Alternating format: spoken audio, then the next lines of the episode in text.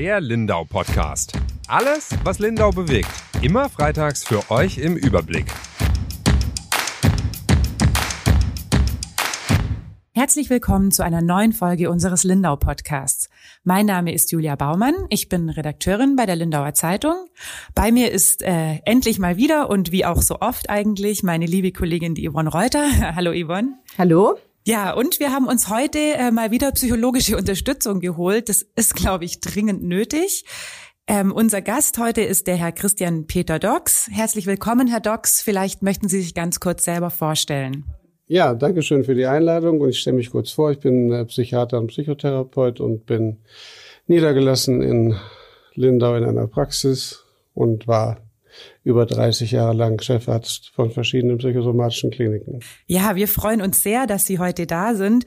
Wir haben Sie auch gleich so ein bisschen ähm, zu einem kleinen Adventskaffee beziehungsweise Adventsplätzchen essen verpflichtet, weil das tatsächlich für uns auch so ein bisschen die einzige Gelegenheit ist, dass wir sowas äh, diese Adventszeit erleben können oder dürfen dass wir überhaupt zusammen sein mhm, können wieder. Mhm. Herr Dox, das letzte Mal gesehen haben wir uns, glaube ich, im Lockdown 1. Ähm, ja, da haben wir miteinander das letzte Mal miteinander gesprochen. So schnell vergeht die Zeit dann doch wieder. Da, da sah ich alles noch sehr positiv.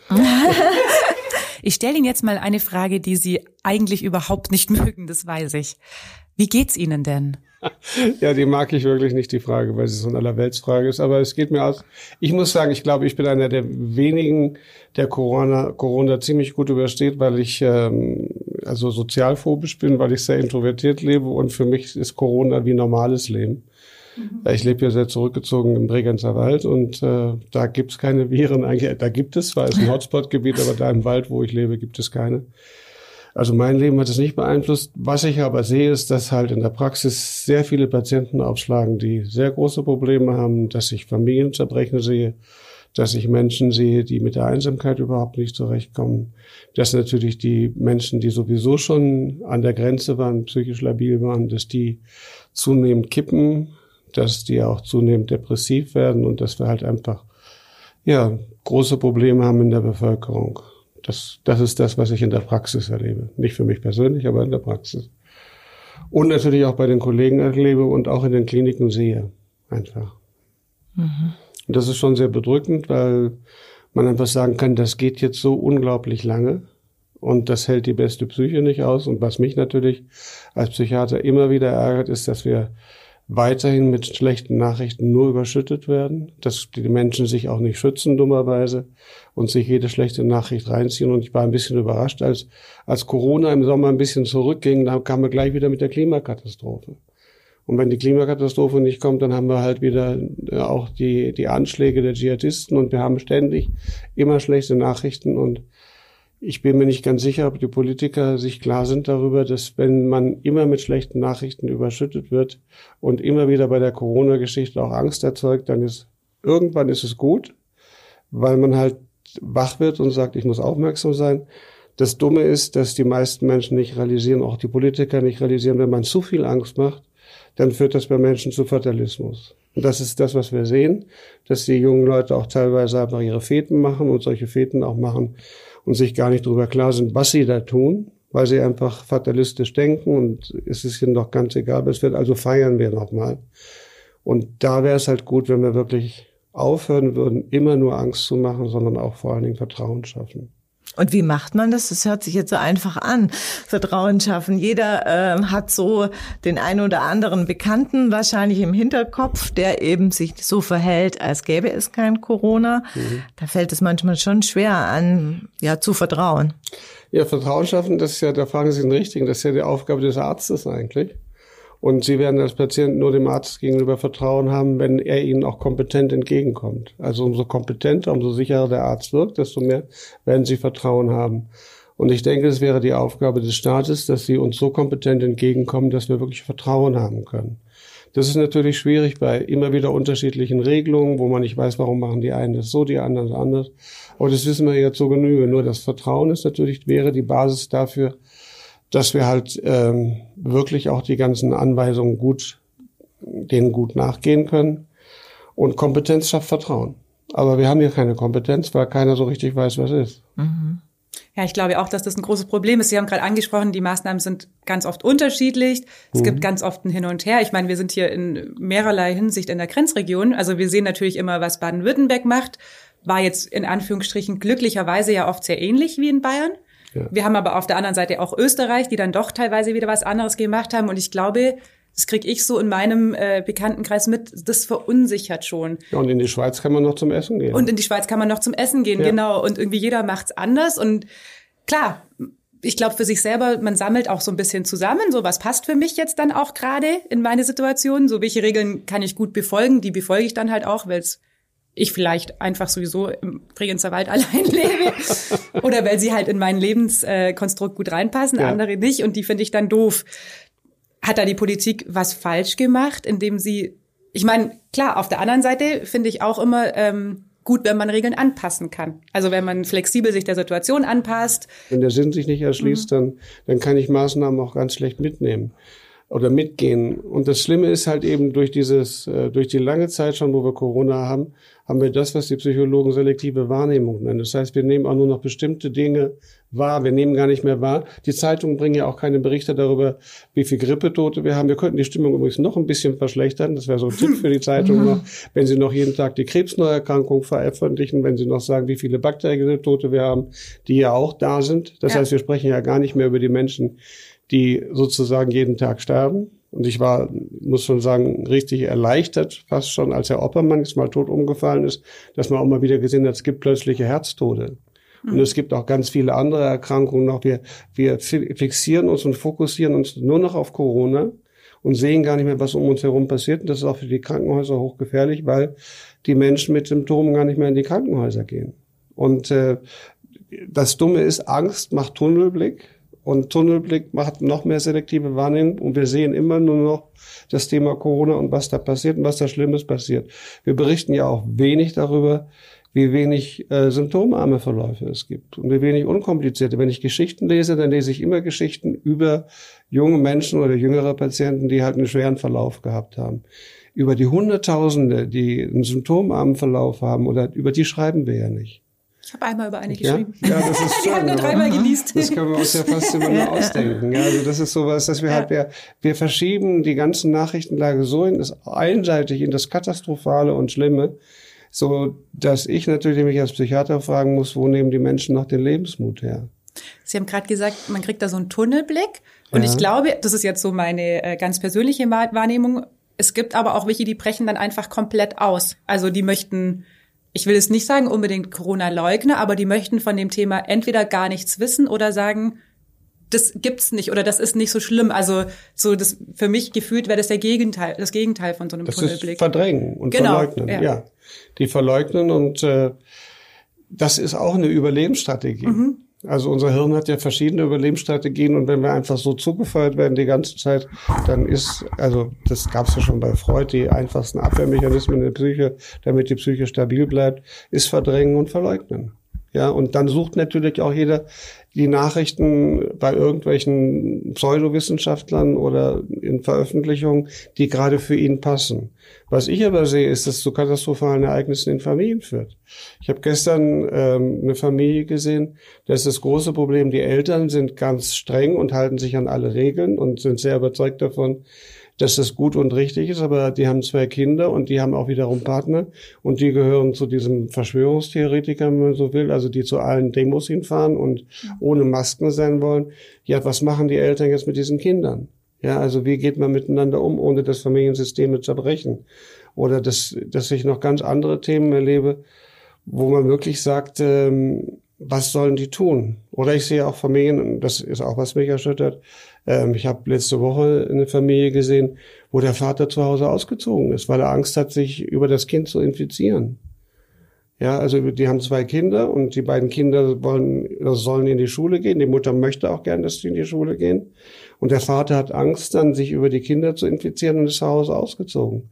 Damit zerbricht eine ganze Familie. Und natürlich, man kann doch nicht einfach abhauen wenn es mhm. äh, gefährlich wird. Man wird sich auch wünschen, ich meine, stellen Sie sich mal vor, wie es damals im Krieg war, wenn, wenn die Leute einfach dann sagen, jetzt gehe ich mal weg und lass meine Familie allein. Mhm. Das ist eine unheimliche Entwicklung, finde ich. Und vor allen Dingen die Mutter kann ja nicht auch einfach weggehen.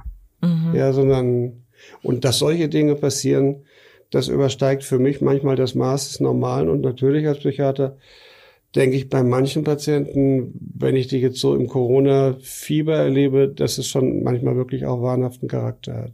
Was mich erschreckt, ist einfach, dass man in jeder Begegnung auch ähm, eine Gefahr sieht. Also Ja. ganz zugespitzt jetzt bei diesem Vater, der sogar seine eigene Familie zeitweise verlässt. Aber man muss schon auch selber mal überlegen und ertappt sich dann schon auch mal dabei, ähm, dass man denkt, ja, also dieses unvoreingenommene Aufeinander zugehen, das ist jetzt einfach Das ist weg. das ist weg. Und ähm, macht, ist es auch diesem langen Zeitraum geschuldet, wo wir jetzt schon in der Krise sind? Ich meine, es ist fast ein Jahr. Wir haben hier übrigens einen netten Nebeneffekt, weil man diese nicht so unvoreingenommen auf, auf äh, Kontakte, so wie die ganzen Dating-Apps, die haben momentan Flaute. Weil Ja. sich keiner mehr traut, sich mit zu treffen und Also ich kenne Leute, die machen das noch. Das finde ich auch völlig Ja, verrückt. das ja, finde ich mutig, wenn sie es noch tun. ja, ganz viel Tinder in meinem Aber- Freundeskreis. Ja. also gut, wenn sie das noch machen, dann. Ja. Aber natürlich diese Unvoreingenommenheit auch, auch in Familien. Also auch was ich jetzt wieder bei Patienten sehe, wenn die, wenn die sich treffen, dass halt ganze Familien auf Treffen verzichten und jemanden nicht mehr sehen wollen. Und das hat natürlich, das muss man einfach sagen, so ein Dauerfeuer des Negativismus hat natürlich Auswirkungen auf die Psyche. Und das ist natürlich was, was wir an Kollateralschäden haben, die wir die ganze Zeit gar nicht sehen. Und die sind meiner Ansicht nach viel, viel größer, als wir es wahrhaben wollen. Und auch momentan wahrhaben können, weil, ja, weil zu uns Psychiatern kommt ja auch keiner mehr. Es hat sich gerade ein bisschen so angehört, als gäbe es nur das eine oder das andere. Also entweder bin ich im Tunnel und treffe niemanden mehr oder ich bin äh, der komplette Leugner und mache irgendwie äh, Whirlpool-Partys. Ähm, Gibt's noch ein Normal in dieser Krise? Also ich würde von mir tatsächlich behaupten, ich bin sehr normal. Also ich glaube das wirklich. Ich habe ähm, Ja. also bin Da weit fängt weg. dein Problem schon an. Also, solange Sie mit keinem Psychiater getroffen haben, gesprochen haben, denken Sie, Sie seien normal. Aber so durch, also ich glaube tatsächlich, dass ich recht gechillt in Anführungsstrichen durch die Krise komme, weil Ja. ich, also ich treffe meine Familie, alle von denen noch. Ähm, Ja. Ich treffe auch ab und an Mit Freunde. Umarmung? Ja, Ja? ja, definitiv. Ich treffe auch Freunde, also jetzt nicht mehr, äh, nicht jedes Wochenende jemand anderen, aber es gibt schon so ein paar, die treffe ich. Ähm, auch immer noch regelmäßig. Innerhalb eines Raums? ja. Mutig. Das machen viele schon nicht mehr. Ja, aber das, also Die mache ich. stehen in dicken Jacken jetzt alle draußen und Ja, Äh, also wie gesagt, wir ja. sitzen da auch nicht zu zehnt, aber das ist so. Ich hatte vor zwei Wochen Geburtstag, da war auch meine, also meine Familie einfach da. Das Ja. war so, die waren auch bei mir zu Hause. Es ist ja jetzt schon kalt mittlerweile. dann liebt sie ihre Familie. Das ist Die schön. lieben mich sehr. ähm, aber ich würde natürlich niemals, ähm, also ich bin weit weg davon, irgendwelche, es gibt Maßnahmen, die ich kritisiere. Also zum Beispiel Maskenpflicht auf der Insel fand ich auch total bescheuert, habe ich Ja. auch schon äh, mit dem Landrat besprochen gesagt. und auch laut gesagt, ja. Ähm, gibt einfach Sachen, da sehe ich keinen Sinn drin, aber natürlich so im Großen und Ganzen ähm, finde ich das alles sinnvoll, trag auch immer eine Maske, wasch meine Hände und passe sich schon auf. Also zum Beispiel, als meine Familie da war, habe ich permanent dann immer wieder mal durchgelüftet. Ich finde, das sind so Sachen, die sind jetzt einfach irgendwie auch drin. Ja, so, ein paar Sachen kann man ja einfach tun. Also Die ich kann bin man ja einfach tun, auch genau. ein großer Fan davon. Ja, dass ab- man das machen kann und dass man auf dem Boden bleibt. Aber äh, was mich nervös macht, ist halt eben, dass es so viele ja Virologen, Spezialisten inzwischen gibt. Und ich sag, glaube ich, ein bekannter Virologe, ich glaube sogar Drosten hat es gesagt, wenn man die Regeln einhält, dann ist es fast so gut wie eine Impfung. ja, ich glaube das ja, auch. und ich glaube ja. das auch, wenn man sich wirklich daran hält. Und äh, ich glaube, man muss sich hüten davor. Das erleben wir als Ärzte dummerweise, aber wir als Psychiater besonders oft, dass immer jeder denkt, er kann mitreden. Mhm. Bei uns Psychiatern ist immer so, bei allen psychischen Erkrankungen glaubt jeder, er kann was dazu sagen. Und äh, man braucht keine Fachleute. Und so ähnlich ist es jetzt auch, finde ich. Deswegen habe ich mich auf meine Haltung geeinigt, dass ich sage, ich habe keine Ahnung und ich mache einfach, was man mir sagt. Und das finde ich auch ganz in Ordnung so. Ich meine, wir haben auch Verkehrsregeln, die Ja. wir nicht begreifen, aber an die halten wir uns einfach. Und das ist doch, äh, glaube ich, auch sehr vernünftig. Das Einzige, was mich, das möchte ich ja wenigstens kurz sagen, was mich wirklich ärgert, ist, dass wir die Chancen der App nicht nutzen. Mhm. Und dass wir den Datenschutz so hoch aufzäumen, dass wir die heilige Gut des Datenschutzes nicht, äh, nicht opfern und einfach sagen, okay, ich will Tracking machen können, ich will sehen, weil das ist ja extrem wichtig, wirklich zu schauen, wo kommt's her und wo geht's mhm. hin, dass wir da den Datenschutz nicht aufbrechen, aber stattdessen keine Skrupel haben, die Gastronomie auf still ja. auf Null zu stellen und ja. die, den Einzelhandel auf Null zu stellen und aber diesen blöden Datenschutz dafür als heilige Kuh halten. Wir könnten doch so viel, wenn man in den Ländern sieht, wo, wo es wirklich gut verläuft, mhm. dann sieht man, dass die einfach das äh, gut nachverfolgt haben, auch mit Kreditkarten und ähnlichen Sachen. Das steht dann halt mal hinten an in so einer Krise, finde ich. Das ist das Einzige, was mich ärgert, muss ich sagen. Und was ich auch vielleicht noch mitbeurteilen kann. Ansonsten muss man sagen, für mich ist das einfach so. Ich habe keine Ahnung, das würde ich mir von meinen Patienten oft auch wünschen, mhm. dass sie einfach sagen, ich habe keine Ahnung, aber ich habe Vertrauen und lass mir einfach helfen. Übrigens, wenn Sie ins Krankenhaus gehen zum Chirurgen, dann diskutieren Sie mit dem auch nicht über die Schnittführung. Ja, ja, ja also da hat man mhm. Vertrauen ja. und man hat kein Vertrauen und geht dahin. Und ich finde, hier ist es jetzt auch so. Wir haben, wir müssen das Vertrauen haben in die Politik. Wir müssen das Vertrauen haben in die Menschen, die das als Virologen beurteilen können. Und dann machen wir halt einfach, was die sagen. Und das ist jetzt auch nicht vergleichbar mit dem Dritten Reich. Und das ärgert mich auch enorm, wenn man diese ja, Geschichten bringt ja. und ähnliche Geschichten. Ähm, das ist weit davon entfernt. Wir müssen ja wirklich nur sehr geringe Einschränkungen nehmen. Aber wir sehen, glaube ich, nicht, dass wir ganze Wirtschaftszweige wirklich ruinieren. Und deswegen des Datenschutzes, das sehe ich nicht ein. Das ist nicht wegen Corona, sondern das ist wegen des Datenschutzes. Ja, also Gastronomie, die Sie angesprochen haben, das, da haben wir uns auch drüber geärgert, weil ja. tatsächlich die Zahlen das auch nicht hergegeben haben, ähm, das jetzt in diesem Maße wieder zu schließen. Ja. Ähm, ich muss nur ganz kurz sagen, ich halte mich auch an die Maßnahmen, äh, von denen ich nicht so viel halte. also ich auch, ja. mir geht's da wie Ihnen. Also ja. ich würde nicht jetzt auf die Idee kommen, wäre ich nicht die letzten Wochen ohne Maske über die Insel zu laufen. Die habe ich halt dann trotzdem aufgezogen. Ja fand es ein bisschen doof, aber ähm, ich kam mir auch ziemlich doof vor, ja. alleine auf der Straße. Aber aber ich meine auch, wenn wir wenn wir doch nachts an der Kreuzung stehen und die Ampel ist rot Gen und die ganzen ja, da laufe ich manchmal drüber. Auto. Ja, aber im Auto fährst alle Mit dem Auto bleibt man stehen, obwohl man obwohl ja. alles frei ist. Also da halten wir uns da auch an die Regeln. Was ist denn so schwer daran? Weil wir halt einfach denken, gut, bestimmte Regeln verstehen wir nicht, aber die dienen scheinbar der Allgemeinheit und hier ist es genauso, Richtig. ich. Und ja, so geht's mir auch. Macht das Leben deutlich leichter. Mhm. Das weiß man auch wiederum als Psychotherapeut. Wenn ich akzeptiere, dass die Dinge sind, wie sie sind und nicht ewig dagegen angehe, dann mache ich mir das Leben deutlich leichter. Es gibt ja diesen schönen Spruch, den kennen Sie wahrscheinlich alle, Gott gebe mir die Gelassenheit, Dinge hinzunehmen, die ich nicht ändern kann. Er gebe mir den Mut, Dinge zu ändern, die ich ändern kann und vor allen Dingen die Klugheit, beides zu unterscheiden. Mhm. Und bei der Klugheit, glaube ich, da mangelt es bei vielen Menschen. Es wird ja auch äh, anstrengend, gell?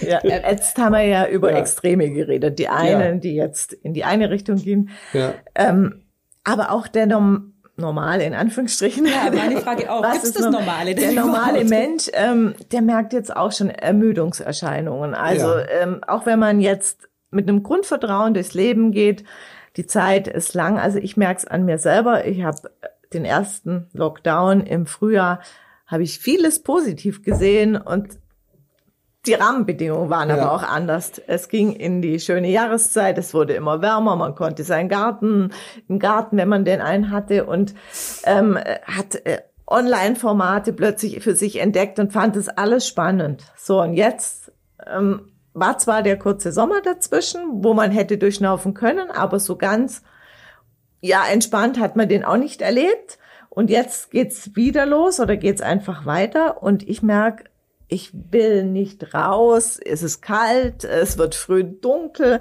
und ich habe keinen Bock schon wieder irgendwie in den Rechner zu gucken. Mir hängt's zum Hals raus. Ja. Und ich, also ich bin bestimmt noch ein Stück weit davon entfernt, depressiv zu werden.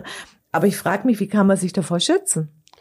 Naja, also zum einen muss man es mal hirnphysiologisch sehen. Das heißt, wir alle oder die ganze Bevölkerung und auch die ganz Normalen, wenn wir uns mal so bezeichnen wollen, das sind ja immer die, an denen Schöne ich kein Geld verdienen kann. Wir sind die drei Normalen. Also wir drei die Normalen sind einfach, dann lässt, kommen wir auch nicht umhin, dass wir einfach hirnphysiologisch gesehen mhm. Serotoninmangel haben. Mhm. Dass wir einfach bestimmte Glückshormone, wie man sie nennt, oder Hormone, die halt die Stimmung ausgleichen, die kommen halt immer weniger. Das war im Sommer einfacher weil im Sommer allein durch die Sonne und durch die Bewegung werden Hormone gebildet. Jetzt sind wir eben bewegungsärmer, die Tageszeiten verschieben sich und äh, dadurch haben wir rein hirnphysiologisch schon mal wenig Stoff im Kopf. Das ist der eine, der eine Punkt. Das Schlimme ist, dass sie so einen Kreislauf haben, sie haben wenig Stoff im Kopf, damit fallen auch die Antriebshormone weg.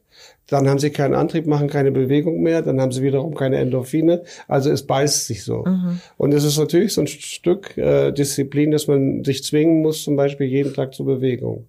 dass man sich zwingen muss, jeden Tag zu kontakten. Das kann man ja bei Telefon gut tun. Also das ist auch sowas, was ich extrem bei meinen äh, Patienten fordere, dass die mit ihren Angehörigen, die in den Heimen sind, mhm. mindestens jeden Tag mal telefonieren. Das ist ja, das, das wissen wir, ist die Risikogruppe. Das ist nicht nur die Covid-Risikogruppe, das ist auch die große Risikogruppe, die uns psychisch wegrauscht dabei, nicht? Also die wirklich dann gefährdet sind, schwer depressiv zu werden. Und äh, da ist es schon wichtig, dass wir halt diese Kontakte haben. Aber natürlich kann man doch nicht verleugnen. Das ist eine Gefahr für uns alle, vor allem wenn man alleine lebt oder wenn man keine Beziehung hat, die einen stabilisiert oder wenn man jetzt noch diese Covid-Streits dazu nimmt, die ja auch Stoff kosten. Mhm. Jeder Streit, Streit kostet Energie einfach Neurotransmitter, ja. der kostet Stoff und dann äh, dann laufen sie irgendwann auf Reserve. Und es laufen ganz viele auf Reserve. Aber das würde ich sagen, sind dann auch die normalen. Mhm. Und wenn man sich das zugesteht, dass man jetzt auf Reserve laufen darf, dass wir auch wirklich alles tun, damit sozusagen der letzte Stoff auch noch aufgefressen wird, dann, äh, dann ist es vielleicht einfacher, wenn man in die Akzeptanz geht. Das Schlimme ist, dass viele, oder was ich erlebe, einfach ganz viele wehren sich noch dagegen und sagen, ich muss doch gut gelaunt sein, aber nein, ich kann mir jetzt mal erlauben, es ist Winter und es ist ein schlecht gelaunter Winter und der, der läuft richtig blöd. Jetzt. Haus raus. Ja, Haus ja, raus. Und Haus raus und sei einfach, sei, dass man nicht gleich depressiv, das mhm. ist wichtig. Da bin ich halt einfach ja. traurig, ja. Und wann wird's äh, gefährlich? Welche Alarmsignale darf man nicht überhören und also wenn man merkt, dass man wirklich weiter abrutscht und dass man es nicht selbst korrigieren kann, das ist immer das, also wir nennen das Affektrigidität, wenn der Affekt so starr wird, dass ich ihn selber nicht mehr steuern kann. Wenn ich merke, ich kann gar nicht mehr lachen, ich kann mich gar nicht mehr freuen. Also man, der Psychiater sagt, dass der Affekt nicht moduliert werden kann. Also dass ich nicht zum Beispiel beim Leichenschmaus lachen, also wenn ich im Begräbnis wäre, da kann ich auf Leichenschmaus gehen und lachen und vorher kann ich am Grab weinen. Aber wenn ich damit nicht mehr umschalten kann, also wenn ich affektrigide werde, ich rausche runter im Affekt, ich bin immer in der Traurigkeit, Traurigkeit und ich kriege mich nicht mehr raus und ich habe das Lachen verloren. Das ist ein ganz wesentlicher Punkt. Schlafstörung ist ein wesentlicher Punkt. Und äh, dass ich einfach wirklich, und natürlich Suizidalität. Und Suizidalität ist natürlich jetzt auch ein, ein Thema, was ziemlich aufschäumt. Also wir wissen, dass die Telefonsaison extrem viel zu tun haben und dass natürlich Menschen, die sowieso schon auf der Kippe stehen und immer wieder mal suizidal waren, dass die natürlich jetzt erst recht suizidal werden. Und ich weiß nicht, wenn wir das irgendwann mal zusammenziehen. Ich finde, man kann es auch nicht vergleichen, aber es kann schon sein, glaube ich, in zwei, drei Jahren, wenn wir eine Statistik haben, dass wir sehen, dass wir eine Menge mehr Suizidtote haben. Mhm. Sie haben auch gerade schon die älteren Menschen ähm, angesprochen. Ich habe tatsächlich im Frühjahr hatte mein Opa Corona, der ist auch im äh, Altenheim. Ja. Den hat's erwischt, aber der ist ganz gut, äh, der ist körperlich gut durchgekommen. Ja. ja. der ist körperlich sehr fit wirklich. Der hat irgendwie ja. besseren Blutdruck als ich ähm, und wir alle zusammen und einfach schlank, also schlanker sportlicher Mann, aber dement. Ähm, und da habe ich mich auch so ein bisschen damit beschäftigt mit einem anderen Psychiater, muss ich jetzt mal sagen. Sind Sie fremdgegangen? ja, so kann man sagen. Aber ja. der hat mir auch erzählt, ähm, der arbeitet auf so einer, ähm, ja, ich glaube, es ist eine Station für ältere Menschen mit psychischen Problemen. Ja, einfach. Geriatrie. Ja, ja und ähm, der hat gesagt, tatsächlich äh, von einer 94-Jährigen, oder auf jeden Fall war sie über 90, die Dame, die auch einen Suizidversuch hatte im äh, Pflegeheim und das war Anfang, also das war im, ja. weißt du noch, April, Mai, mhm. also es war relativ März, Anfang, April, es war ja. erster, ja. als die Altenheime zu waren im ersten Lockdown. Ähm, die wollte sich umbringen und dann kam die auf seine Station und er hat, also hat man mit ihr gesprochen und gefragt, was denn los war und sie hat das sehr pragmatisch gesehen und hat gesagt, na ja, ich bin 94, so die Prognosen sagen, bis ich wieder ganz normal Besuch haben kann und meine Familie ganz normal sehen kann, dauert zwei Jahre wahrscheinlich. Also es mhm. hatte man ja immer so einen Raum gestellt. Ich habe das nie geglaubt. Jetzt ist das erste Jahr fast rum und ich kann es mir vorstellen, dass ja, das so lange dauert. Ja, ja. Ähm, da ist sie 96 und wahrscheinlich dann stirbt sie. Ähm, und diese zwei Jahre im Gefängnis tut sie, also hat sie es genannt, tut sie sich jetzt halt einfach nicht mehr an. Das fand ich auch, hat mich sehr mitgenommen, diese Geschichte. Mhm. Aber habe ich auch gedacht, ja, so das war eine pragmatische Entscheidung, das Leben zu beenden, weil das, das für sie oft, nicht mehr lebenswert war. Sogenannte Bilanzsuizide, wo man Bilanz mhm. sieht einfach und dann natürlich jetzt zu Corona-Zeiten die Bilanz nicht gut aussieht auch noch. Ja, aber das gibt's, mhm. oder? Also ja, das gibt es, ja. Und aber wir wissen jetzt nicht, ob die nicht sich auch versucht hätte umzubringen, wenn es kein Corona gab, weil das ja. ja nicht zu trennen ist. Aber ganz sicher ist eben, dass das, was jetzt passiert, nicht gerade stimmungsstabilisierend ist.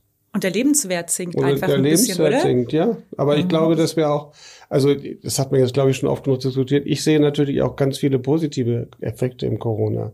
Natürlich, dass das Hirn sich mal erholen kann. Mhm. Also die Klimaforscher freuen sich, dass das Klima sich erholen kann. Und ich freue mich als Psychiater natürlich, dass wir aus dieser Reizüberflutung rauskommen. Mhm. Zum großen Teil. Ich finde Homeoffice sehr kritisch, aber ich finde natürlich Homeoffice gut, weil es natürlich viel weniger Reiz hat, als wenn ich in der Firma bin. Und also in vielen Bereichen und wir haben auch in Partnerschaften, wir haben Partnerschaften, die jetzt mal miteinander viel Zeit verbringen und dann auch merken in der Zeit, wie schön es ist, Zeit miteinander zu verbringen, das, was sie früher nie gemacht haben. Also es gibt natürlich so, so, so Seiteneffekte, die, die wirklich gut sind, wenn dann eine Beziehung gut ist. Was ich halt sehe, ist halt, ist eine Beziehung gut, geht es auch gut durch Corona. Ist eine Beziehung vorher schon gespannt gewesen? Ist Corona sozusagen der letzte äh, Totenstein, den wir noch drauflegen? Man konnte sich halt vorher besser aus dem Weg gehen, Vorher oder? hat man sich, ja. ist man sich ausgewichen, Ja. hat andere Themen gehabt und, und jetzt hat man halt was, wo man sich so richtig dran und alle reden ja mit. Das ist ja toll bei der Geschichte auch. Mhm. Keiner hat Ahnung, aber alle reden mit. Und ähm, das ist dann natürlich sowas, was den letzten Anstoß gibt, häufig dann was zu machen. Und das Blöde ist dann, jetzt kann man sich nicht ausweichen. Und das Thema häusliche Gewalt haben Sie ja auch schon aufgegriffen in der Zeitung. Ist natürlich weiter ein Thema. Ja. Sie haben vorhin gesagt, dass diese Streits auch um die Maßnahmen oder gibt's Corona überhaupt oder das Coronavirus oder wie gefährlich ist das auch sehr, sehr anstrengend sind. Ähm, und die gibt's ja auch oft innerhalb der Familie und so wie ich es jetzt rausgehört habe, auch oft innerhalb Partnerschaften, oder? Ich meine, das ist ja, Ja. auch, der eine hat die eine Meinung, der andere hat die ent komplett entgegengesetzte Meinung. Ich kenne das bei mir aus dem Freundes- und auch aus dem Familienkreis auch und habe so das Gefühl, da kann man sich auch nicht irgendwo in der Mitte treffen. Also das ist das ist in der Paartherapie gibt es dann einfach einen Trick, wenn sie wenn beide Partner unterschiedlicher Meinung sind, dann bringen sie einen Dritten ins Spiel. ja. In dem Falle wäre der Dritte jetzt äh, einfach die Politik oder die Virologen. Also Ja. man könnte einfach sagen, okay, wir haben unterschiedliche Meinungen, aber es gibt einen Dritten, der hat eine Meinung, wir nehmen wir auch für uns beide einfach die. Und daran sieht man, eine Partnerschaft funktioniert. Eine funktionierende Partnerschaft nimmt die dritte Position Mhm. und nicht funktionierende wird dann diese, das Thema nutzen, um sich weiter auseinanderzulegen. Aber es Kann es auch eine Lösungsstrategie sein, dann gar nicht so oft über dieses Thema zu diskutieren oder das komplett auszublenden? Das sollten wir sowieso. Ich habe das, glaube ich, letztes Mal schon gesagt. Ich bin immer noch der gleichen Meinung. Man sollte maximal einmal am Tag Nachrichten gucken. Von mir aus Lindauer Zeitung lesen und dann reicht's. Grundsätzlich finde ich das, das eine gute Und die Strategie. Lindauer Zeitung ist ja auch immer schön voll mit Negativen. Also insofern reicht das ja schon. Wenn ich mir dann noch abends die Nachrichten angucke, dann ist es vielleicht genug. Ganz sicher ist dann, dass ich mich nicht wundern muss, warum ich eigentlich immer so schlecht gelaunt ins Bett gehe. Und dass sich keiner wundern muss, wenn da bei dieser Überflutung mit schlechten Nachrichten, gab es jetzt mal, glaube ich, gestern habe ich mal bewusst geguckt, was alles gleichzeitig kam. Dann kam wieder Bergkarabach, dann kam das in Trier, diese, diese Geschichte, wo jemand da rein, also du kannst dich doch gar nicht mehr retten. Das heißt, schütz dich vor dem Thema. Das ist richtig, was Sie sagen. Also man kann ganz bewusst sagen, okay, das macht man übrigens bei anderen Themen auch in der Partnerschaft. Man merkt einfach, da sind wir völlig unterschiedlich, wo man dann wirklich ganz bewusst sagt, lass uns nicht mehr drüber reden. Bei Kindererziehung sollte man, kann man das nicht machen, aber, aber bei bestimmten Themen, wo man einfach weiß, da kann man gut unterschiedlicher Meinung sein. Und ich finde, hier kann man gut unterschiedlicher Meinung sein, aber man soll sich einfach nach den Regeln richten. Aber es gibt ja auch Leute, die wollen sich nach den Regeln eben nicht richten. Sie haben am Anfang ja auch von der Familie berichtet, wo die Eltern recht Ja. streng waren und die Kinder dann auf Demos gehen. So, Ja. was, also, was mache ich denn, wenn ich so jemanden in meinem Freundes- oder Familienkreis auch habe? Sage ich dann, du, wir sehen uns jetzt ein Jahr lang nicht, weil du bist mir zu gefährlich? Genau, oder? weil die Auswirkungen, die, also es ist ja kein individuelles Problem, weil er, zieht mich ja dann oder sie zieht mich mit rein, Ja. wenn sie sich ansteckt und in meinem Haus lebt, oder? Das ist ja, Ja, und oft sind das, glaube ich, auch- also in meiner Wahrnehmung auch Menschen, die wollen dann ja auch ständig über dieses Thema Ja. reden. Also bei mir ist es oft so, ich denke tatsächlich gar nicht so viel über Corona nach. Jetzt war ich mal in Quarantäne, da habe ich war es dann irgendwie omnipräsent. Klar, als es meinem Opa, äh, als der krank war, war es auch präsent. Zwischendurch versuche ich das auch wirklich bewusst irgendwie zu vergessen. Also ich habe jetzt ein neues Hobby angefangen und so und versuche mich so ein bisschen Ja, abzulenken. und beruflich können Sie einen Tag verbringen, wo Sie beruflich nicht mit Corona zu Jetzt tun hatte haben? ich gerade zwei mit einem ganz anderen Thema. Ähm, aber Ja, das aber ist auch was, was uns ja, ne- also muss ich sagen, das schlaucht Ja. mich Ja. auch. Ähm, Denke ich. Für euch ist das ja am schlimmsten. Ja. Ihr müsst immer noch recherchieren ja. dazu. Und Also ich ertappe mich zum Ja. Beispiel dabei, dass ich, ähm, ich schaue auf die Zahlen, Homeoffice, gell, LGL, dann springt Das meine Tochter, die ist 13 vorbei und sage ich, wir haben schon wieder einen Toten. Die ist immer die Erste, die alles abkriegt. Und die sagt dann zu mir, Mama, ich will es nur mal hören. Und erst dann ja, wird mir das so bewusst. Aber machst du das echt daheim? Weil ich würde gar nicht Doch. auf die Idee kommen, daheim die Zahlen anzu. Ich krieg's immer mit tausend WhatsApps von euch allen ja. und denke mir, ich am Wochenende auch, ich würde da nicht auf die Idee kommen. Also gar nicht, weil es mich nicht interessiert, aber weil ich mhm. mir dann denke, okay, die Zahlen stehen da ja schon drin, ich komme nicht dran vorbei, irgendwann kriege ich mhm. die mit. Blöd gesagt, der ist jetzt auch schon gestorben. Also ich kann ja jetzt auch nicht gar nicht so viel dagegen machen. Ja ja, das würde ich, mache ich nicht. Aber das ist natürlich eine ganz wichtige Strategie, die, unabhängig von Covid, dass man natürlich das Hirn schützen muss vor der Überflutung mit schlechten Nachrichten. Mhm. Das ist doch einfach, jeder weiß doch, dass die Birne nur eine bestimmte Belastung aushält. Und es ist witzig, weil in schützen. anderen Bereichen mache ich das ganz konsequent. Ja. Seitdem ich eigene Kinder habe, war zum Beispiel so ein Bereich, schau mir keine Filme an oder wo Kinder ermordet werden oder sonst irgendwas, weil ich genau weiß, dann schlafe ich wieder nächtelang nicht.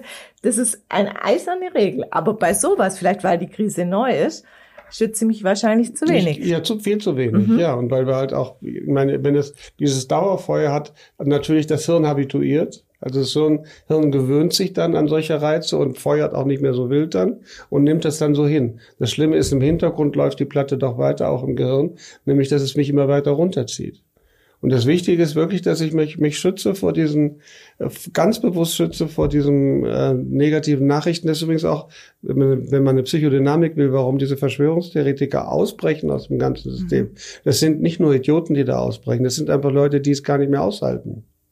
Das muss man auch einfach sagen. Also das ist nicht jeder gleich auch rechts oder sonst was, sondern da sind ganz normale Bürger dabei, die, die die Belastung nicht mehr aushalten und die das so stark verleugnen müssen, damit sie halt damit sie irgendwie noch wieder Lebensfreude finden. Das ja. ist natürlich gefährlich für alle anderen und kann auch nicht. Aber gerade bei diesen Menschen, wenn Sie gerade sagen Lebensfreude, ja. beobachte ich da ja oft gar nicht. Also die Menschen, die ich kenne, die da so ein bisschen in dieser Verschwörungsecke jetzt auch hängen geblieben ja. sind und ich glaube, die kennt mittlerweile tatsächlich jeder. Also ich habe mir auch ja, die sind fanatisch geworden. Mhm. Genau, also das ist ja, da geht's so in meiner Wahrnehmung äh, nicht darum, dass sie das einfach nicht mehr hören wollen und ihr fröhliches Leben weiterleben wollen. Mhm. Da sind ja auch welche, die sind tatsächlich süchtig nach diesen anderen Nachrichten. Also die pfeifen sich dann ein YouTube-Video nach dem anderen rein mit den ent komplett entgegengesetzten Theorien, was die nicht glücklicher macht. Nein, aber also, was das für das Hirn, also für einen Psychiater verständlich ist, weil deren Hirn vielleicht schon so instabil ist, dass sie wirklich, sie füttern gegen, damit sie irgendwie noch das aushalten. Mhm. Ja, und dass diese Fanatiker nicht fröhlich wirken, die, die sind sozusagen schon verbrannt, wenn sie wollen. Früher hatte man Burnout gesagt, das wäre falsch dafür, aber deren Birne hält es nicht mehr aus. Mhm. Und dann, dann holt man sich eben aus YouTube auch oder irgendwoher irgendwas, was einen entlastet. Weil sie halt, wenn sie, ja, wenn sie jetzt Krieg hätten, ich fand es ja auch blöd, diese Sachen mit dem Krieg zu vergleichen, das ist ja äh, unendlich was anderes. Aber auch wenn sie sowas haben, dann holen sie sich immer wieder auch positive Nachrichten, weil sonst erträgt es die Psyche nicht.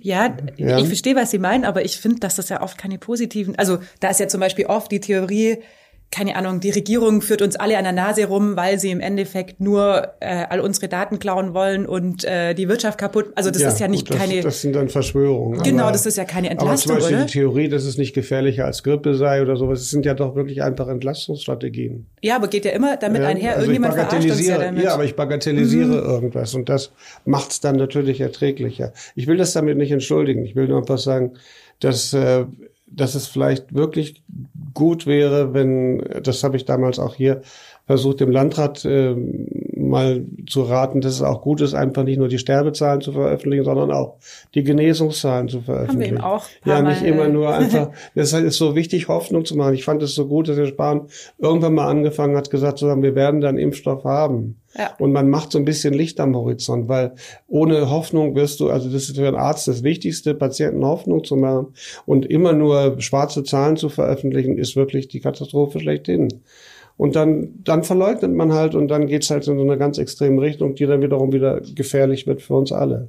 Ich glaube auch, diese ja. Nachricht äh, zum Impfstoff kam jetzt gerade, also für mich so gefühlt gerade zur rechten Zeit, ganz knapp. Weil bei mir war es wirklich so, als wir uns im Frühjahr gesehen haben, da war das irgendwie schon klar, das war da und das war jetzt alles doof und es gab Einschränkungen, aber ich, also ich zumindest, habe das nicht realisiert, wie lange das dann doch dauern würde. Also wir hatten ja auch Leute, unser Chef hat immer gleich von Anfang an gesagt, es wird eineinhalb Jahre, zwei Jahre gehen. Das ist, mhm. wird zwei Jahre nicht mehr so sein, wie es vorher war. Und ich dachte, gut, das ja, ist. Aber ist das nicht interessant? Keiner hat Ahnung, aber weiß das. Ja. Also was, was ich mir gut finde, ist, wenn ich keine Ahnung habe, dann brauche ich aber auch keinen Pessimismus zu verbreiten. Also mein Optimismus vielleicht auch nicht angebracht. Ich habe den gleichen Optimismus wie bei unserer ersten Sendung, mhm. ja, dass ich einfach denke, selbst wenn es mir passiert, habe ich eine hohe Wahrscheinlichkeit, dass mir nichts passiert. Das sehe ich immer noch positiv. Aber woher dann die Leute, die keine Ahnung haben, immer wissen, dass es ganz schlimm ausgeht, das weiß ich ja auch nicht. Ja. Wäre doch schön, dass wir einfach sagen, wir haben keine Ahnung, wir wissen nicht, wie es ist. Lass uns in dieser Unbestimmtheit bleiben. Ja, es ich kann mein, wirklich sein, dass es morgen vorbei ist. Wollt ihr auf dieses Licht am Ende des Tunnels zurückzukommen, weil da hatte ich das noch und dachte, nee, das ist in ein paar Monaten irgendwie hat sich das erledigt und jetzt ist und ihr eh Chef Sommer. hat's ausgemacht. genau, so ein bisschen. Ja, so, ja. Ich habe ihm einfach nicht geglaubt. Und dann aber das über ist verleugnen. Dann, ja. Nee, ich dachte, wir wissen es ja nicht. Also ähm, aber dann kam der Sommer, das, den habe ich auch ganz äh, positiv erlebt. Aber jetzt, als es so in Herbst ging und da wirklich wieder ähm, die Infektionszahlen gestiegen sind und es eben noch kein Impfstoff da war mhm. ähm, und man gemerkt hat, okay, es kommt jetzt wieder, kommen wieder wirklich Einschränkungen, da hatte ich schon auch so einen kurzen Moment, wo ich mir dachte, oh Mann, ähm, der Winter wird total kacke und das, ja, es wird nicht so easy cheesy, wie ich mir das überlegt habe. Prognosen sind so schwierig, besonders wenn sie die Zukunft betreffen. ja, also das sollte man doch wirklich einfach mal speichern. Wir wissen nichts und dann lass uns doch einfach mit der Gegenwart leben. Also das ist der, wo wir Psychiater eh immer hintendieren, dass man sagt, lebe im Hier und Jetzt und nicht in der, was wird wieder sein. Das Dumme ist ja immer, ich meine, das werden Sie an sich kennen, auch ohne Covid. Wenn wir uns Gedanken über die Zukunft machen, dann machen wir uns gerne, wir katastrophisieren gern die Zukunft. Es gibt kaum einen jemanden, der an eine Prüfung denkt, sagt, nächste Woche hast du eine Prüfung sagt, die wirst du so toll machen, da werden alle begeistert sein von der ganzen und die werden sich nicht mehr vor Begeisterung, sondern man überlegt, was werden die Fragen, es wird bestimmt ganz schlimm. Also fast immer, wenn wir so in die Zukunft gehen, außer wenn wir verliebt sind. wenn wir verliebt sind, dann malen wir uns oft eine Zukunft aus, die, ähm, die dann auch nicht so ganz realistisch ist. Aber ansonsten, wenn wir an Zukunft denken, ist es fast immer pessimistisch. Und wir Deutschen sind pessimistisch. Wir sind ein Volk, da, da leben wir Psychiater ja davon, die gern defizitär denken die ganze Zeit. Und das machen wir natürlich anlässlich dieses Ereignisses hervorragend. Es gibt mhm. kaum immer einen, und wenn da einer ist zwischendurch, wie zum Beispiel Professor Streeck, den ich sehr schätze, weil er etwas kritischer die Dinge ähm, sieht und nicht einfach nur immer katastrophal sieht und auch vielleicht einen Weg zeigt, wie es rausgehen kann, ähm, das finde ich einfach gut, dass man wirklich die andere Seite auch reinnimmt und sagt, ja, und selbst wenn wir es alle kriegen, dann haben 98 Prozent wirklich die Chance, das zu überleben. Und dann kommt wieder einer und sagt, ja, es gibt aber, und das haben sie immer wieder, wenn irgendwas Positives auch in Nachrichten kommt, die Wirtschaft läuft gut, dann kommt gleich nächsten Tag einer, ja, das wird aber nicht lange gehen. Mhm. Und so, und das ist, wir machen uns die Stimmung so mhm. kaputt. Mhm. Also ja. gehört so ein bisschen Fatalismus würde einem helfen, oder? Wenn man so an die Situation rangeht und dann sagt Akzeptanz sich der ergibt so ein bisschen. Ja. Akzeptanz, ja, Fatalismus ist schade, weil das hat ja, so die, die Resignative schon. Mhm. Aber Akzeptanz zu sagen, jetzt ist es so, okay, dann geben wir es an, dann machen wir es. Das also hat die Generation vor uns gemacht ja. im Krieg auch. Ja, das man macht das Beste draus und mehr hat man nicht in der Hand. Aber da kommt der kritische Punkt bei mir, das, was viele Kontrollverlust. Also ich kann ja auf mich aufpassen jetzt und ich kann könnte uns äh, nur noch einsperren und wir haben einmal Kontakt mit jemandem, dann kann man krank werden, oder? So sieht's ja das jetzt war ganz aus. schlimm, gell? Ja und ähm, dieser Kontrollverlust, der ängstigt halt dann auch. Man hat's einfach nicht in der Hand. Aber ja, führt das nicht gerade das zur Akzeptanz? Weil bei mir ist es so, genau weil ich weiß, also ich war in Quarantäne wegen meiner vorsichtigsten Freundin. Ich hätte meine Hand ins Feuer gelegt, dass das die einzige Person ist, mit der ich sicher äh, Umgang haben kann, weil die, das, der wird nichts passieren, die macht gar nichts. Und also ich habe mich nicht angesteckt bei ihr, aber ich musste in Quarantäne, weil sie sich angesteckt hat.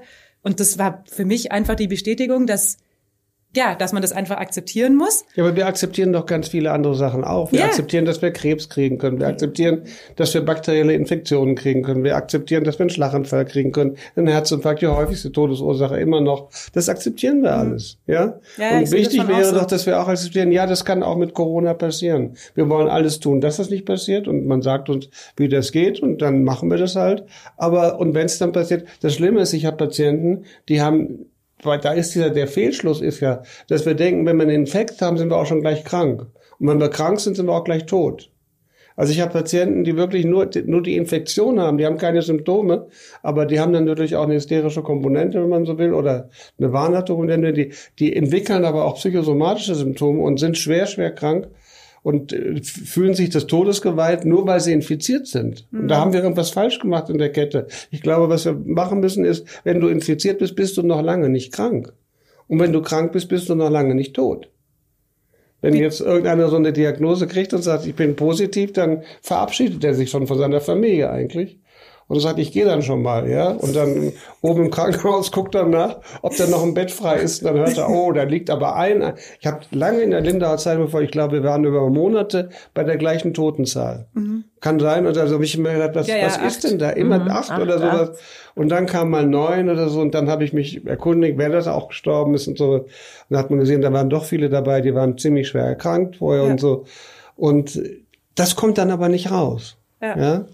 Also ich glaube, Akzeptanz wäre der richtige Begriff, dass du wirklich und dass du es auch den Ball flach hältst und sagst, ja, das ist eine gefährliche Erkrankung, aber nicht jeder kriegt sie und wenn er sie kriegt, stirbt nicht jeder dran. Also wir haben viel, viel gefährliche Erkrankungen, finde ich. Ich mache mir mehr Gedanken über eine Krebsneuerkrankung oder in meinem Alter. Ich habe zwei, drei Patienten dieses Jahr gehabt, die eine mit 42 Jahren, einer mit 50 Jahren, die beim Sport tot umgefallen sind. Mhm. Ja, also das macht mir auch Gedanken. Der plötzliche Herztod ist ja auch nicht so selten, wo keiner weiß, woher kommt. Das ist alles weg vor dem Hintergrund, dass wir da oben ein großes Plakat Covid hingehängt haben. Vielleicht hilft uns das ja auch. Spielt mhm. die Psychosomatik da eine große Rolle? Sie haben ja. es gerade angesprochen. Ich muss sagen, als ich äh, auf dem Weg dann, ich musste mich auch testen lassen nach dem Kontakt als ich auf dem Weg zum Testzentrum war, ich bin erst hier rausgelaufen, ich war bei der Arbeit, dachte, ich ah bin ja. Tot. Nee, nee, ich dachte, ich habe mich eh nicht angesteckt und wenn, ja. dann geht's mir auch so, dass ich mir immer denke, ich bin super fit, ich bin eigentlich ja. nie krank, ich wär, würde das schon irgendwie durchstehen. Dann, als ich so zwei Stunden in dieser Schlange stand beim Testzentrum, dachte ich mir irgendwann, ähm, mein Hals tut weh. Tatsächlich. Also das war wirklich so. Ja. Und ich mhm. dachte mir, also ich habe dann schon immer wieder, ich war da halt allein in meinem Auto und saß da ewig lang rum. Und, und dann haben sie erstmal, mein Geruch ist auch weg. Unterm Arm gerochen. Nee, aber tatsächlich, dann hatte ich so ein bisschen Ohrenschmerzen ja. und dann dachte ich, ja. du spinnst völlig, weil, also ja. ich hätte wahrscheinlich noch gar keine Symptome haben können nach der kurzen äh, Zeit, ja. wenn man, wobei mit der Inkubationszeit habe ich dann zwischendurch auch gegoogelt und ausgerechnet, hätte gerade so kommen können an dem Abend. Natürlich, ich hatte, war negativ und hatte kein einziges Symptom, aber dieses Halskratzen mhm. war plötzlich da.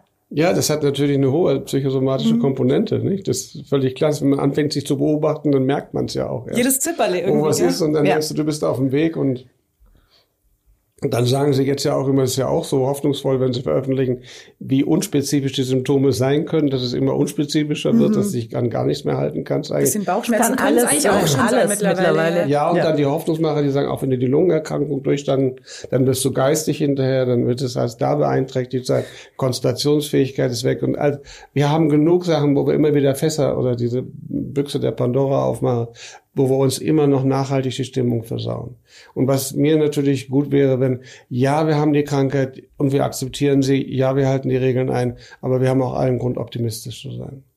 Vor und manches relativiert sich auch wieder, oder? Revidiert. Ich habe das letztens gelesen, Asthma-Patienten gehören nicht zur Risikogruppe. Das war ja auch lang. Ja, das sagen die einen so, die anderen anders. Genau. Und dann haben wir wieder diese Diskussion, ja. wo ich sagen muss, ich habe keine Ahnung. Ja. Ich würde mir so oft freuen, dass meine Patienten auch zu mir sagen, ich habe keine Ahnung, statt dass alle, alle mitreden. Ja. Auch alle Fachgruppen reden mit bei der Psyche. Ja? Mhm, mhm. da meint jeder, er kann das selber machen und so. Und das mal zuzugestehen, dass man sagt, das ist ein Bereich, den kann ich nicht verstehen, den verstehe ich nicht. Da reicht mein Hirn nicht dazu. Überlassen wir das anderen. Also beim Piloten, wenn sie Flugzeug steigen, dann diskutieren sie doch auch nicht. Da steigen sie rein und denken, der kann das. Und so fühle ich mich auch gerade. Ich habe das Gefühl, Frau Merkel fliegt uns da und sie vermittelt mir nicht immer das Gefühl, dass sie so richtig gut fliegen kann, aber ich denke, sie kann schon fliegen. Ja? Schön, ja. ja. Äh, eine Komponente ist ja auch die Stigmatisierung, mit der oh, Erkrankte ja. leben müssen. Ja. Äh, erleben Sie das auch in Ihrer Praxis oder? Ähm? Also ich habe es jetzt für mich selber, ich habe mit Kollegen drüber gesprochen, die dann, also in der Klinik, wenn das in der Klinik passiert, und wenn dann in der Klinik mit einmal bekannt wird, einer ist äh, positiv, erstmal muss die Klinik natürlich mächtig reagieren dann und dann zum anderen wird dann wirklich stigmatisiert. Und zwar also auf brutale Art und Weise doch schon auch so, dass die, in dem Falle war das eine Patientin, dass sie dann gleich so Zettel unter der Tür, also reiß ab, hau bloß ab, geh weg und sowas. Und die mussten die, also in dem Falle die Patientin entlassen, weil das nicht mehr zu halten war. Boah. Ja, es war mhm. sozusagen die Wahl, gehen 50 Patienten oder geht mhm. die eine Patientin und und das ist schon irre. Aber ich meine, das ist Ausdruck dieser übertriebenen Angst, die wir haben. Dieses, die sich teilweise schon, und da ist wirklich so, dass ich habe ich sehe Menschen, die haben, die haben den Blick für die Realität verloren, genauso wie die Verschwörungstheoretiker. Auf der anderen Seite eben, dass sie wirklich schon wahnhaft überzeugt sind davon, sich überall und irgendwie zu infizieren und auch gleich daran zu versterben. Ja, und die Leute fühlen sich auch schuldig, oder? Also meine Freundin, die Ja. sich infiziert hatte, die hat mir dann echt äh, wirklich viele Nachrichten geschrieben und gesagt, wie leid ihr das tut. Ähm, und ich habe dann echt, also auch äh, mein Freund hat ihr dann irgendwann geschrieben, dass es gar kein Problem ist. Also wir waren ja auch nicht infiziert, aber wir waren halt wie ihretwegen Ja. in Anführungsstrichen in Ja. Quarantäne. Das war schon doof in der Zeit. Aber ich habe dann echt sie irgendwann angerufen und habe gesagt, du, das ist eine Krankheit, an der kann man sich halt anstecken offensichtlich. Das passiert. ähm, Ja. Und jetzt ist das halt so, aber da hat ja niemand Schuld daran. Also klar, bei ihr kam dazu, ich wusste auch, dass sie wirklich irgendwie jetzt nicht jedes Wochenende auf drei Partys unterwegs war, hat es erleichtert, die ganze Sache, aber ich habe das auch schon oft gehört, dass Leute da stigmatisiert werden und ich kann das nicht nachvollziehen. Also ich weiß, dass es das gibt, aber wie gesagt, das ist ja immer noch eine Krankheit, mit der man aber sich das passiert, anstecken wenn kann. man unser Hirn halt mit Katastrophennachrichten über, übersättigt. Dann Mhm. passiert es halt, dass Menschen, bei der Grippe hat es früher, also man darf Covid ja nicht mit Grippe vergleichen, tue ich aber nicht, aber wissen, dass Grippe auch sehr gefährlich sein kann. Und dass bei einer, mit der Grippe, wenn man dann Endokarditis hat oder eine Herzentzündung hat und so weiter, es auch viele Todesfälle gegeben hat, hat doch früher nie einer irgendwas gesagt, gesagt, du hast mir die Grippe angehängt und deswegen ist mein Mann gestorben oder war kein Thema. Ja, ja. Wurde aber auch nicht zum Thema gemacht. Und das Schlimme ist halt eben, das ist diese selektive Wahrnehmung. Dadurch, dass die Mädchen das zum Thema gemacht haben, nehmen wir das nur noch wahr. Das ist dieses ja auch Phänomen, zum Beispiel, wenn sie sich ein neues Auto kaufen wollen und sagen, ich will mir ein Mini kaufen, dann die nächsten Wochen, wenn sie durch die Gegend fahren, sehen sie lauter Minis. Ja, weil Ja. sie halt nur noch darauf fokussieren. Ist so, und, ja. äh, und hier ist es halt auch so. Und das ist das Schlimme daran, wir sehen das andere nicht mehr. Ja, also schauen wir wirklich hin, dass, äh, dass wir in einem sehr stabilen Zustand sind. Und aber schauen wir auch hin, wirklich, dass wir, und das macht mir viel mehr Sorge, eben diese Wirtschaftszweige da vor die Wand fahren lassen. Und, ähm, und ja, nochmal das Thema mit dem Datenschutz. Ich finde, das ist nicht gerechtfertigt, dafür halt das zu machen. Und wir könnten so gut nachverfolgen. Ich glaube übrigens, in Lindau haben wir auch große Probleme im Gesundheitsamt, oder? Das sind die Stellen nicht besetzt, habe ich gelesen. Amtsärzte auch in der fehlen. Lindau, oder? Amtsärzte fehlen, ja. Amtsärzte fehlen ohne Ende. Ja. Ähm, und auch so sind, haben die auf jeden Fall sehr viel zu tun. Ich meine, die Entlastung kam jetzt ein bisschen durch, dadurch, dass diese Pendlertests jetzt wegfallen. ja. Das war ja auch nochmal eine große Belastung. Auch so eine Maßnahme, die ich ein bisschen äh, Ja, sinnfrei empfunden ja, wo habe. wir alle eine Meinung dazu haben. Genau. Ja, wir haben ja immer eine Meinung dazu, wo wir keine Ahnung haben. Ja, ja, wobei ich das zum Beispiel auch gar nicht schlimm finde, sich mal über Maßnahmen auszutauschen. Und also das sehe ich auch als unsere Aufgabe tatsächlich an, als Medien, auch die Maßnahmen, die wir für nicht richtig Auch halten. die Verhältnismäßigkeit. die Verhältnismäßigkeit anzumachen. äh, sich mal anzugucken und dann auch äh, offen zu sagen, äh, dass Ja. wir das nicht richtig finden. Ich finde, das ist bei der Gastronomieschließung jetzt recht äh, im großen Stil passiert. Also da haben si- sich viele dagegen ausgesprochen. Ähm, Mhm. Ja. Ja, und ich finde, das muss schon drin sein. Also ich muss ja auch nicht alles hinnehmen. Ich muss ja auch Nein, nicht alles ich- akzeptieren. Das Ich denke, ich kann es in Frage stellen. Ich stelle die Verkehrsregeln ja auch in Frage. Genau. Aber ich halte mich dran. Ja, genau. Also in Frage stellen, das ist ja allen unbenommen. Nur was ich halt wichtig finde, ist dann, dann mache ich es halt mit. ja. Auch wenn ich es völlig sinnlos finde, durch leere Linde mit einer Maske zu laufen. Wenn ich's nicht mach's ändern mit. kann, ja. Und ich kann auch drüber lachen, finde ich. Ja, Ja, also es ist wirklich so, und das äh, fand ich auch ganz schön, dass man immer so Leute getroffen hat, die auch lachen mussten. Ja, so Weil ich glaube, jeder Mal. hat gedacht, das ist so Banane einfach, Ja. dass man hier in dieser leeren Stadt jetzt rumlaufen Ja, muss. vor allem abends. Ja, Also da vor wirklich- abends noch mehr. Und aber so genauso fühlen sie sich wirklich auch, wenn sie dann da. Ich bin letztens da nach, nach Villingen-Schwenning gefahren, stand an der Ampel, in Hagenau, glaube ich, nachts um eins. Und das sind drei Ampeln Hagenau. Und die die ganze Strecke ist leer. Stehst aber da. Ja. Bleibst auch stehen. Ja, Ja. mache ich halt. Ja. Und machen wir alle. Und wenn es der Sache dient, ist gut, denke ich. Um nochmal auf das Positive zurückzukommen, also die Entschleunigung war ein Faktor. Ja. Ähm, jetzt kommt Weihnachten, verbinden ja viele, sollte ja das, das äh, stille Fest sein, aber viele verbinden es mit Hektik und Stress. Jetzt haben wir die Chance, es etwas langsamer anzugehen. Wird es das friedlichste Weihnachten, das wir jemals hatten, Ich oder? glaube schon. Ich glaube schon. Also für mich ist ja immer, ich habe mir damit nicht viele Freunde gemacht, dass ich immer gesagt habe, Weihnachten ist, ist für die Psychiater das Fest der Lüge. An Weihnachten, also es wird nie irgendwann so viel gelogen wie an Weihnachten. Werden Leute eingeladen, die ich nicht leiden kann, weil ich halt mit ihnen verwandt bin. Auf die kann ich heute wunderbar verzichten, wegen Corona. Also ich glaube, wir haben so fast das schönste Weihnachten vor uns, weil wir werden es, werden es nur mit den Leuten feiern, die uns wirklich wichtig sind. Und bei allen anderen müssen wir keine Kränkung machen. Also diese berühmten Schwiegermütter oder sonst was, die wir sonst einladen müssen. Wir, wir können einfach sagen, wegen Corona. Und ich glaube, wir haben, wir haben richtig intensive Weihnachten vor uns. Ich glaube auch, oder das ist nicht nur, was ich glaube, was ich auch sehe, dass Beziehungen durch Corona, durch diese Zeit, die man miteinander verbringt, entweder gehen sie kaputt, also es ist wirklich ein gutes Test, oder sie sind sehr viel intensiver geworden. Man hat Zeit für Zärtlichkeit, man hat Zeit für Kommunikation, man hat Zeit einfach miteinander auch sich zu beschäftigen, auch mit Kindern zu beschäftigen. Man hat Zeit auch mal seine Gefühle zu spüren, seine Einsamkeit zu spüren. Ich finde Einsamkeit ja ist ja kein schlechtes Gefühl, sondern ein Gefühl, was halt mir auch wirklich zeigt, dass ich mit mir selber nicht umgehen kann. Ich finde das ein großes Problem unserer Zeit, dass die Menschen nicht mehr allein sein können. Und das Männer besonders übrigens. Frauen können es besser als Männer. Und dass ich das mit einmal merke. Ich bin allein und jetzt merke ich dann, das habe ich ja früher als Übung in der Klinik gemacht, das haben die jetzt bei Corona gemacht. Mit einmal bin ich mit mir allein. Ich habe auch Angst vor dieser Erkrankung. Und ich merke, da sind nicht viele Menschen, die vielleicht dann wirklich da wären. Und mit einmal merke ich halt äh, auch, wie traurig bin. Und dann ist es wohl schön, wieder dich zu spüren. Also nicht nur die traurige Seite, sondern auch vielleicht die andere Seite zu spüren und zu sagen, hey, ist eigentlich ganz schön, wie ich lebe, weil ich finde, viele von uns leben ganz schön. Als ich diese Sternenseelsorge gemacht habe, da haben mich viele aus Großstädten angerufen, aus diesen sozialen Brennpunkten, wo richtig die Hölle abging. Und ich finde, wenn ich nicht in so einer Lebenssituation bin, dann darf ich aber schon unheimlich froh sein. Also jeder, der, finde ich, eine Wohnung hat, die ausreichend groß ist und sowas. Und dahin zu schauen, zu sagen, hey, mir geht's doch in all diesem schrecklichen Covid-Elend, das wir uns da produzieren, eigentlich noch ganz gut, ist besser, als immer meine Situation abzuwerten. Es gibt ganz viele Menschen, denen geht es richtig, richtig schlecht in dieser Zeit. Und zwar sozial schlecht und wirtschaftlich schlecht. Die wissen nicht. Ich habe am Telefon welche gehabt, der Sternliche Sorge, die gesagt haben, mir ist der Keim sowas von egal. Ich muss einfach wissen, wie ich überlebe. Ich weiß nicht, wie ich meine Miete zahlen soll. Ich weiß nicht, wie ich meine Kinder ernähren soll. Es sind Leute, die hatten drei Jobs gleichzeitig. Vor allen Dingen Putzjobs, die dann auch weggefallen sind.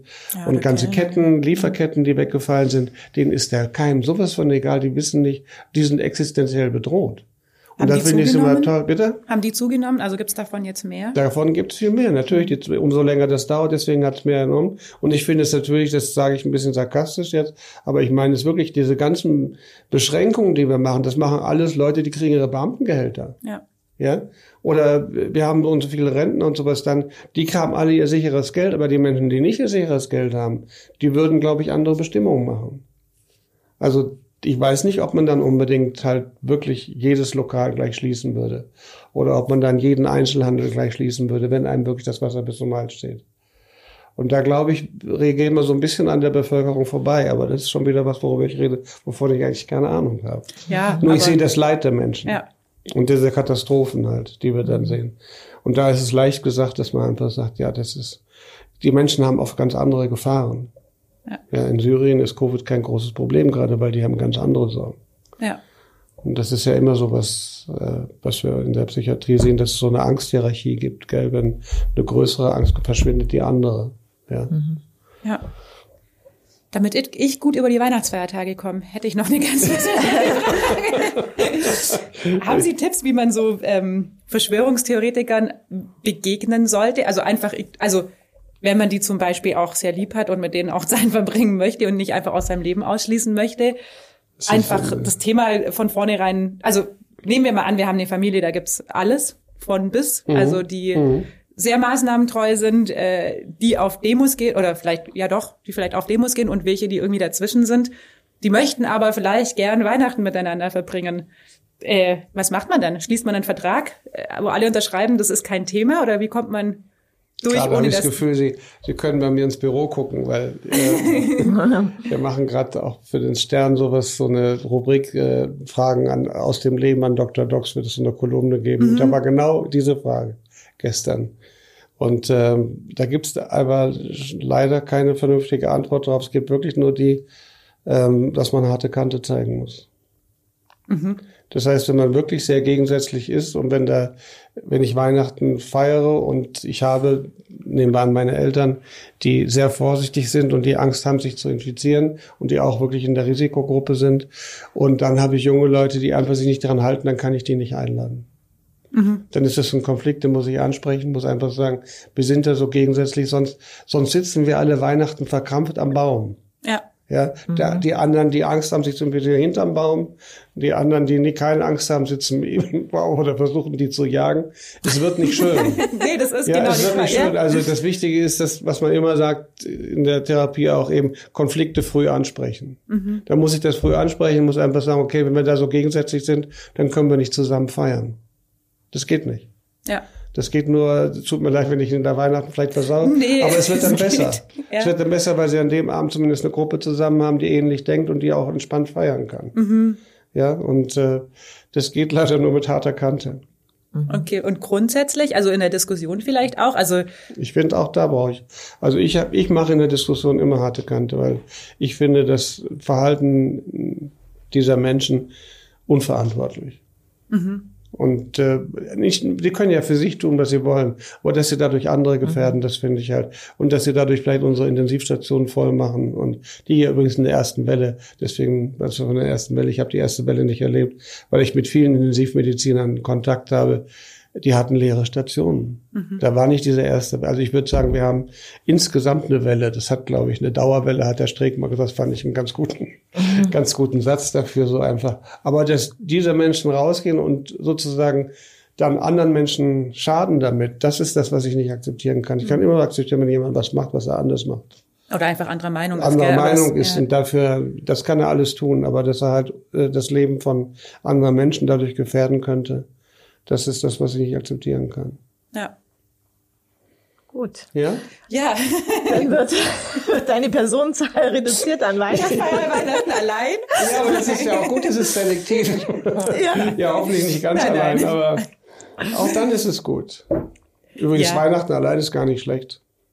Ja. Wir denken ja immer, wir müssen Silvester und Weihnachten immer irgendwie, wir müssen irgendwie Menschen da haben. Man muss das mit vielen Menschen verbringen. Das ist ja auch sowas, wie, also ich glaube, die schönsten Weihnachten, an die ich mich erinnern kann, zumindest bis auf eins, wo ich ermordet werden sollte, aber äh, Jetzt wird spannend. ähm, waren eigentlich die, wo wir wirklich zu zweit oder ich allein war. Ja. Das ist dieser Zwang, dass du immer denkst, draußen, das ist Corona, finde ich ganz schön, da entlastet Corona. Mhm, dass ich alleine zu Hause sein kann, denke, die anderen sind auch allein zu Hause ja. und die lassen es ja. jetzt auch nicht krachen. Ja. Das ja? aber ist wirklich bei mir auch so, das entlastet mich manchmal, weil ich schon extrem aktiv bin in der Freizeit, also auch mit Leuten einfach. Ich mache das auch gern, aber Du sagst es auch oft zu mir, gell, äh, Yvonne? Es artet schon manchmal in Freizeitstress aus bei ja. mir, weil andauernd bimmelt's Handy und dann sind irgendwelche Freundinnen da und dann wollen die das machen. Wir sind viel in den Bergen und so. Du ist ja alles schön. Du konsumierst die Man ist halt Zeit. auch ständig am Organisieren ja. über ja. die Woche. So, wie kriege ich das Wochenende gut? Und da muss ich sagen, bin ich manchmal schon, also auch jetzt, als so der Teil-Lockdown wieder kam und ich dann manchen einfach sagen musste, hm, es geht jetzt leider ja auch gar nicht. Das, ich habe wirklich jetzt auch manchmal Samstage, die ich, an denen ich nichts mache und das hatte ich eigentlich noch nie. Wo Sie wirklich nichts machen? Ja, also ich lese mal ein Buch oder so, aber also einfach nicht auch nichts mal, machen. Ja, zwei Stunden frühstücken. Also nichts machen ist nichts machen. Ja, das stimmt. Spazieren gehen, spazieren gehen. Und wenn ich spazieren gehe, ähm, erinnere ich mich auch gehen immer. Ist auch noch, ja. Aber äh, wenigstens ohne nix Musik. ich mich ansiehe. Ohne Musik, aber Spazierengehen hat auch noch, ist ja. auch wieder was machen, weil das Hirn halt die motorische Leistung bringen muss. Nächste Woche Deswegen sagen die Leute immer, beim Joggen kann ich am besten denken. Beim Joggen können sie gut denken, aber mhm, nicht das fühlen. Stimmt, ja. Mhm. Okay, ich setze mich ja? am Samstag jetzt mal auf eine Bank ja, zehn Minuten mal nichts tun. Mhm. Als wenn sie das nicht tun, ist das Schwierigste, was es gibt. Ja, das war und für dann mich noch schon, die ja. große Übung. Also da bin ich ja Meister. Ich finde nichts tun grandios. also dahin zu kommen, dass man das wirklich gut findet. Mhm. Ja. Aber das finde ich auch eine Entlastung mit Corona, dass ich immer denke, bei den anderen passiert jetzt auch nichts. Ja, das ist bei mir ja? auch so. Weil ich habe schon so immer sonst das Gefühl, ich verpasse was. Ja? Das ist schon eher so mein. Äh, ja, Sie sind noch in dem Alter, in Ihrem Alter war das auch so, habe ich gedacht, ja. immer um dich herum boomt die Welt und du bist wieder nicht dabei. Ja? das will ich irgendwie nicht akzeptieren normalerweise. Ja. Und dann bin ich immer dabei und das ist schon anstrengend, ja. Da habe ich in der, in der Klinik immer eine schöne Gruppe gemacht. Die ist immer, machen Sie mich neidisch. Mhm. Und dann habe ich von allen gefragt, waren wir so 15 Leute immer, was machen Sie eigentlich abends? Und dann habe ich ihm erzählt, dass ich abends alleine zu Hause sitze und denke immer, um mich herum ist die ganze Welt los. Und dann war es so schön, wenn alle erzählt haben, dass sie abends nach Hause kommen, müde sind, gleich ins Bett fallen oder noch Wäsche machen oder sonst was und so. Und ich bin fast immer aus der Gruppe rausgegangen, war nicht neidisch. das war total gut. Ne? Weil man denkt immer, man rechnet so, alle anderen leben mhm. und machen die tollsten Sachen und du verkümmerst hier. Mhm. Dafür ist Corona vielleicht gut. Vielleicht bringt uns das auch wieder näher, dass wir halt einfach sagen so man kann üben, auch ruhig zu leben. Werde Ja? ich machen, am Wochenende. Direkt. Herr Dox, vielen Dank. Bitte wir haben schön. wieder viel Dankeschön, gelernt. ja. Gerne bei Ihnen. Ja, wir haben Sie auch immer sehr gerne bei uns. Ähm, Ist immer schön bei euch. danke. Und gleich esse ich noch so einen Keks hier. Ja, Ja, essen Sie genau. Keks. Ich- Das ist auch was. Äh, Ja. ja, kleiner Epilog. Ich habe äh, zum ersten Mal dieses Jahr Plätzchen gebacken. Haben Sie die gebacken? Ja. Ah, dann nehme ich die mit, ja? Darf ich das machen? Ja, gern, weil äh, bei mir außer mir isst die gar niemand. ich sehe ja keinen. Ja, aber das ist auch, man, man, normalerweise wird man ja zu Weihnachten mit Keksen er, Mhm. erschlagen. Eigentlich Corona jetzt, da, da hab, ich habe auch noch keine. ja, Sie Deswegen können alle ist es haben. meine erste, mitbringe. Sehr gut. Ja. Meine ersten Ja. Testballon. ja, aber du kriegst ja sonst von allen Seiten stimmt, immer ja. wieder, als Mhm. wenn, als, als wenn man dich wirklich umbringen will mit Keksen. Ja, auch bei uns in der Redaktion normalerweise äh, eben vier Wochen, da wäre jetzt schon lang Plattern. Aber ja, dafür haben wir das Gewicht im Griff dieses Ja. Jahr. Gut, Gut, schön was. Dankeschön. Danke. Und wir hören uns wieder nächste Woche.